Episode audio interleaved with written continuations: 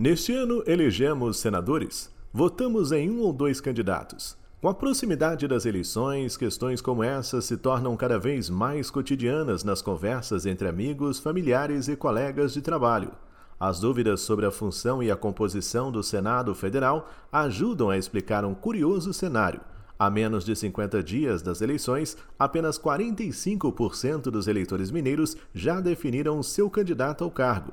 O dado é da última pesquisa eleitoral realizada pelo Datafolha e divulgada no último dia 18 o Senado compõe o Congresso Nacional, junto à Câmara dos Deputados, além das funções de legislar e fiscalizar, atribuídas às duas casas legislativas, os senadores possuem competências próprias. Senadores aprovam a escolha de ministros do TCU, Tribunal de Contas da União, embaixadores, presidentes e diretores do Banco Central. Entre elas estão a atribuição de processar e julgar o presidente e o vice-presidente da República, ministros de Estado, ministros do STF, Supremo Tribunal Federal e comandantes do Exército quanto a crimes de responsabilidade.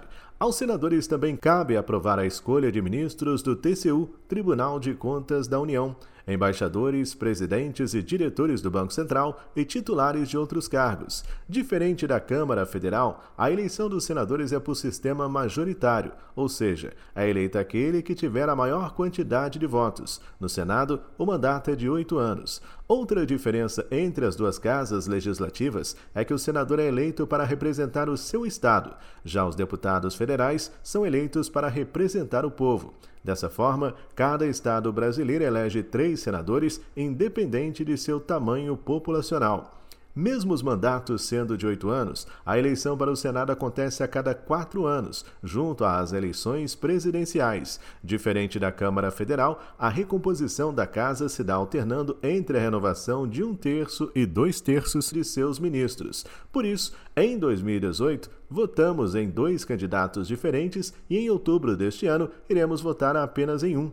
Outra diferença entre as eleições para as duas casas é que, para o Senado, cada candidato possui dois suplentes fixos, ou seja, ao votar num candidato, você também está automaticamente votando nos dois suplentes. Já na Câmara, os suplentes são candidatos que concorrem às eleições, não foram eleitos e, quando vagas ocupadas por seus correligionários ficam ociosas, são convocadas, a depender da votação obtida no pleito eleitoral. Aqui em Minas, quatro anos atrás, o eleitorado elegeu Carlos Viana, do PL, e Rodrigo Pacheco, do PSD, ao Senado. Antônio Anastasia, do PSD, já ocupava uma vaga na casa. Em janeiro deste ano, Anastasia foi indicado para ocupar a vaga de ministro do TCU, Tribunal de Contas da União, fazendo com que seu primeiro suplente, Alexandre Silveira, do PSD, assumisse o cargo. Alexandre busca se reeleger esse ano. Nas eleições de outubro deste ano, a população mineira precisará escolher um entre os nove candidatos ao Senado. Para conhecer o perfil dos concorrentes e seus suplentes, acesse www.brasildefatomg.com.br. De Belo Horizonte, da Rádio Brasil de Fato, com reportagem de Ana Carolina Vasconcelos, locução Tarcísio Duarte.